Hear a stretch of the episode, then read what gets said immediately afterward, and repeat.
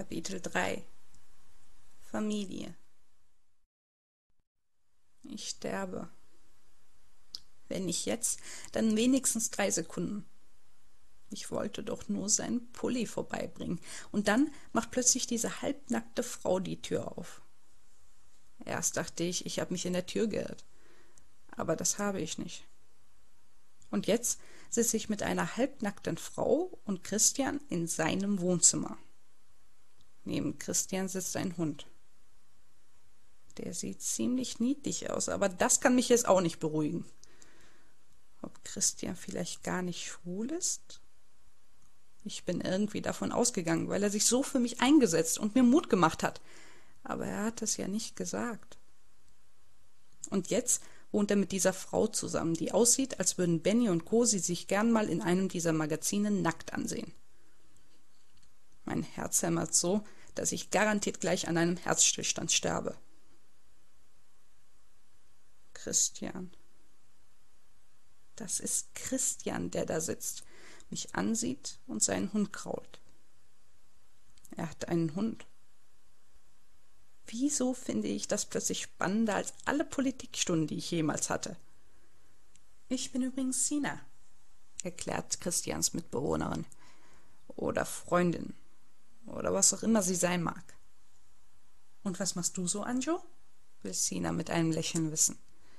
Wieso zieht sie sich nichts an? Ich weiß gar nicht, wo ich hinschauen soll. Das Handtuch ist nur mäßig erfolgreich dabei, ihre sie zu bedecken. Ich mache nächstes Jahr Abi, bringe ich heraus.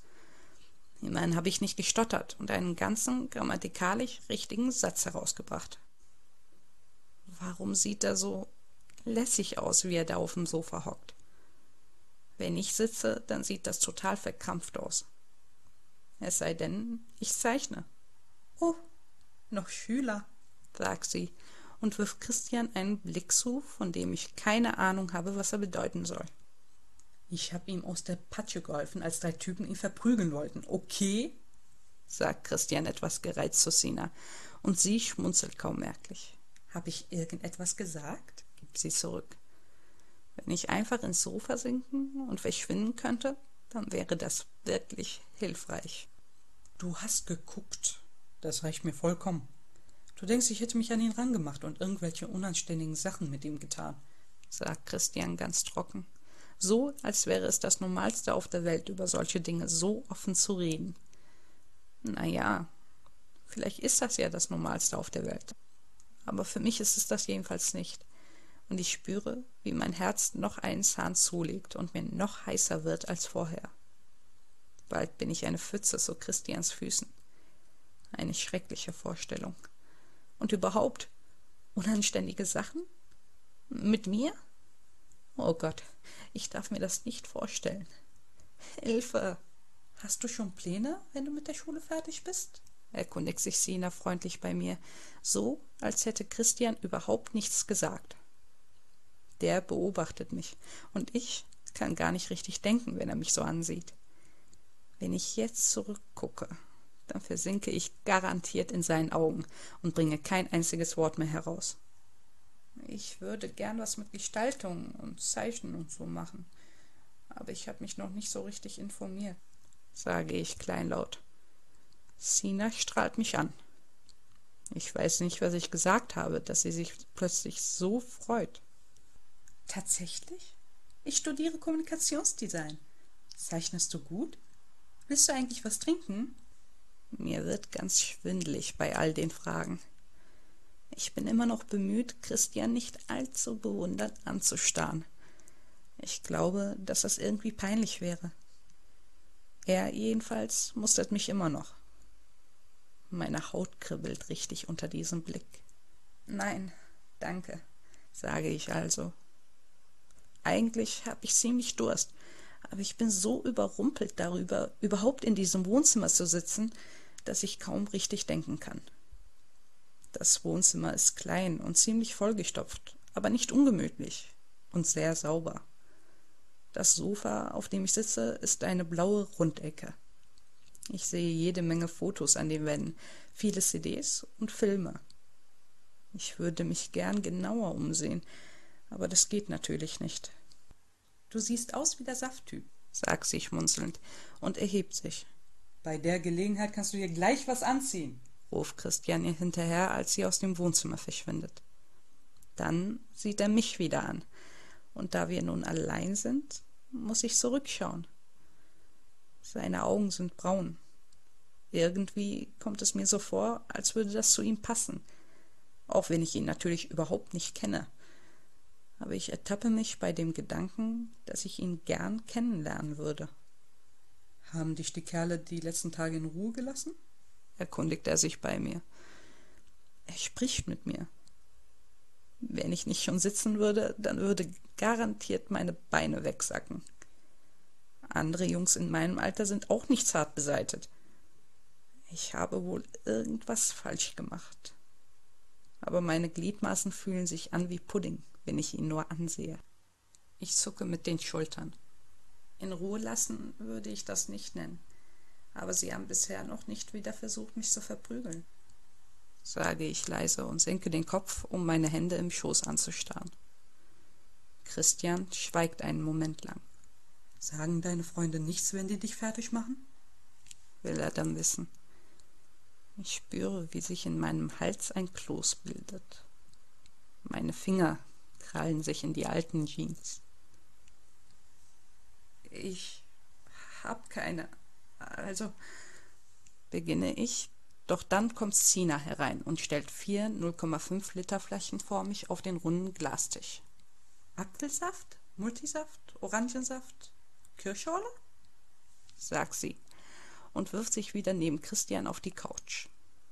Endlich hat sie sich etwas angezogen und trägt jetzt knienlange Shorts und ein grünes T-Shirt, das aussieht, als würde es Christian gehören. Christian mustert mich nachdenklich.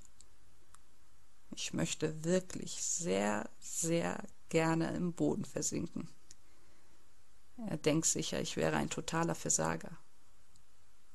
Kann mich nicht selber verteidigen, habe keine Freunde. Ich greife zögerlich nach der Apfelsaftflasche, und drehe langsam den Deckel auf. Erschrocken zucke ich zusammen, als etwas mein Bein anstupst. Ich sehe auf und Christians Hund sitzt vor mir. Er sieht mich aus braunen Knopfaugen an. Du kannst sie ruhig streicheln. Sie beißt nicht, sagt Christian, und ich wage einen kurzen Blick zu ihm hinüber. Er lächelt. Oh Gott, ich muss sterben. Er lächelt mich an. Meine Welt hat gerade aufgehört, sich zu drehen. Ich bin wahrscheinlich zu empfindlich, aber er sieht wirklich toll aus, wenn er lächelt. Vorsichtig und mit hämmerndem Herzen strecke ich die Hand aus und streiche behutsam über das weiche, flauschige Fell. Die kleine Hündin legt ihren Kopf auf mein Knie und ich muss lächeln. Das ist so ziemlich die freundlichste Geste seit Tagen, wenn man einmal davon absieht, dass Christian mir seine Hand gereicht hat. Ich sehe freundliche Gesten nicht allzu oft. Eigentlich nur von meiner Ma.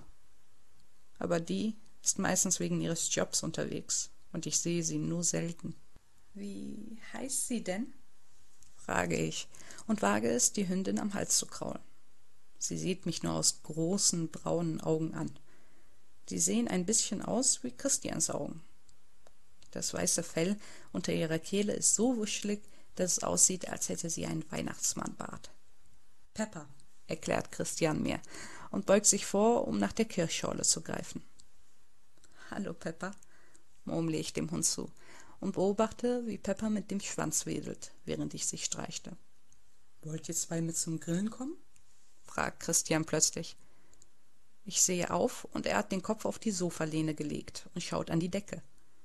Sina wirft ihm einen Blick zu. Ich habe keine Ahnung, was sie gerade denkt, aber sie lächelt schließlich und schaut mich an. Chris trifft sich mit ein paar Freunden im Park zum Grillen. Wenn wir mitgehen, kannst du mir ein bisschen von deinen Zeichnungen erzählen, meint sie. Ich schlucke. Ich kenne Christians Freunde gar nicht.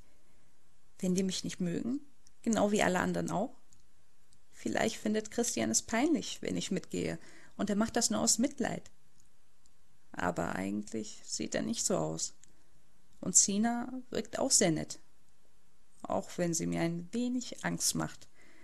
Aber das ist bei mir ja nicht ungewöhnlich. Ich will nicht stören, wenn, beginne ich. Christian hebt den Kopf und sieht mich an.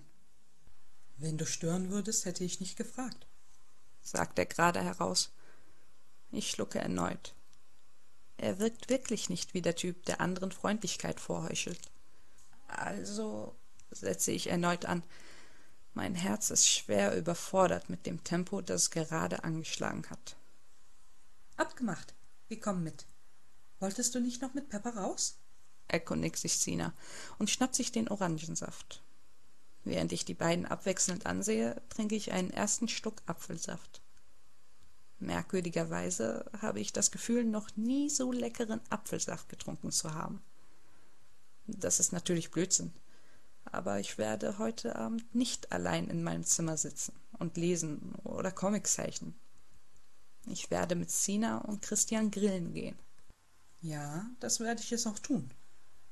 Willst du mitkommen oder dich mit Sina übers Zeichnen unterhalten? fragt Christian mich schmunzelnd und steht vom Sofa auf. Pepper läuft zu ihm hinüber und setzt sich erwartungsvoll vor ihn auf den Boden, als wüsste sie, dass es gleich nach draußen geht. Mein Herz übersteckt sich schon wieder. Geh ruhig mit Chris. Ich wollte noch ein paar Telefonate führen, sagt Sina gut gelaunt und steht mit ihrem Orangensaft auf. Christian grinst mich an. Dann geht er in den Flur und ich schraube hastig meinen Saft zu und folge ihm. Er schnappt eine Leine vom Haken neben der Tür und öffnet die Tür. Bis nachher. Und wehe, du brauchst wieder Stunden im Bad, ruft er. Von Sina hört man nur ein Lachen. Und dann gehe ich mit Christian zusammen die Treppe hinunter. Ich kann es nicht fassen. Ich bin in Gesellschaft von jemandem, der vielleicht auch jemandem, der nicht auf mir herumhackt, weil ich so bin, wie ich bin. Fast werde ich wieder traurig, weil das für mich so etwas Besonderes ist. Aber jetzt ist nicht der richtige Moment, um Trübsal zu blasen.